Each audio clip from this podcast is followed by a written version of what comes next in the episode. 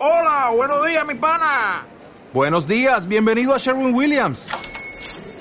¡Ey! ¿Qué onda, compadre? ¿Qué onda? Ya tengo lista la pintura que ordenaste en el ProPlus app. Con más de 6.000 representantes en nuestras tiendas listos para atenderte en tu idioma y beneficios para contratistas que encontrarás en aliadopro.com. En Sherwin Williams somos el aliado del PRO.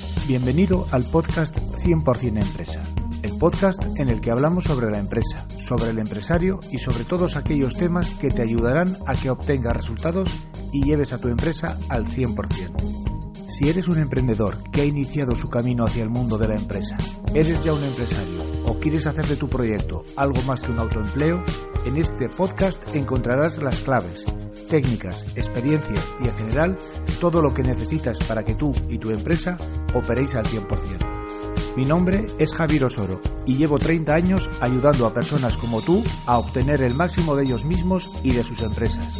Tú también puedes hacerlo. ¿Aceptas el reto? Sí, pues vamos a ello. Hola, bienvenido o bienvenida al primer episodio del podcast 100% Empresa. Al comienzo de cualquier proyecto hay una pregunta que siempre se hacen los emprendedores. ¿Debo crear una sociedad o debo funcionar como persona física? En el episodio de hoy vamos a dar respuesta a esta pregunta. Lo primero que debes saber es que existen tres tipos de actividades económicas. Las actividades profesionales, que están basadas en la capacidad personal de quien las ejerce, y normalmente requieren de titulación. Las actividades empresariales, que están basadas en la existencia de una organización, en la existencia de recursos económicos, como la maquinaria, los equipos, los locales, los vehículos o las personas, y en la existencia de recursos financieros.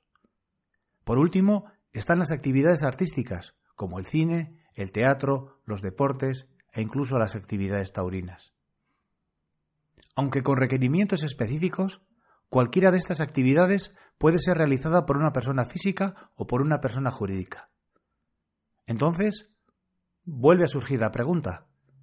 ¿Para una actividad empresarial debo crear una sociedad o debo actuar como persona física? Por mi experiencia, y salvo contadísimas excepciones, mi recomendación es que desde el primer momento constituyas una sociedad mercantil, generalmente una sociedad de responsabilidad limitada. Te preguntarás por qué, cuando seguro que conoces a mucha gente que está operando como persona física. Pues existen muchos motivos, y ahora te indico alguno de ellos. El primero es que una sociedad protege tu patrimonio, ya que solo está comprometido en el proyecto tu aportación de capital social, quedando protegido el resto.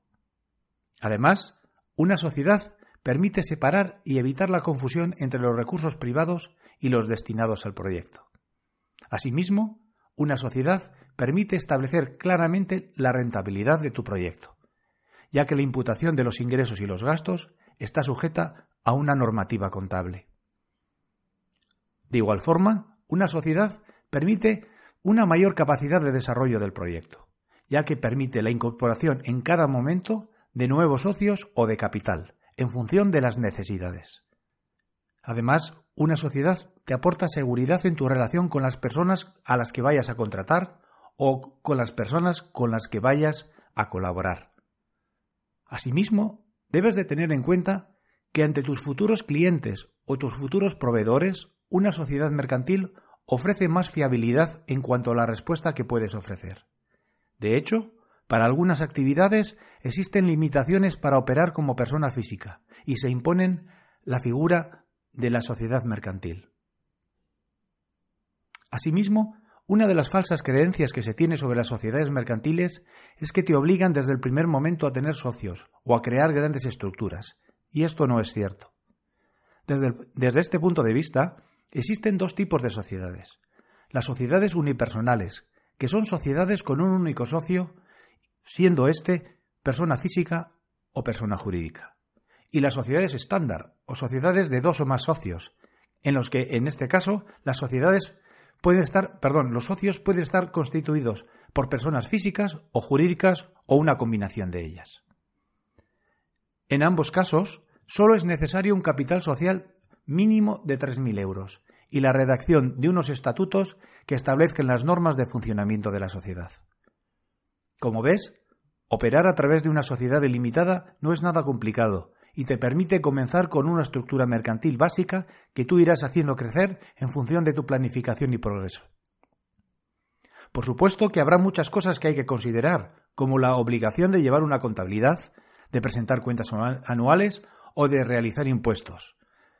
Pero esto es una dinámica a la que pronto te vas a acostumbrar y te permitirá, si participas de ello, tener una visión mucho más amplia de tu negocio y la de la construcción de tu resultado.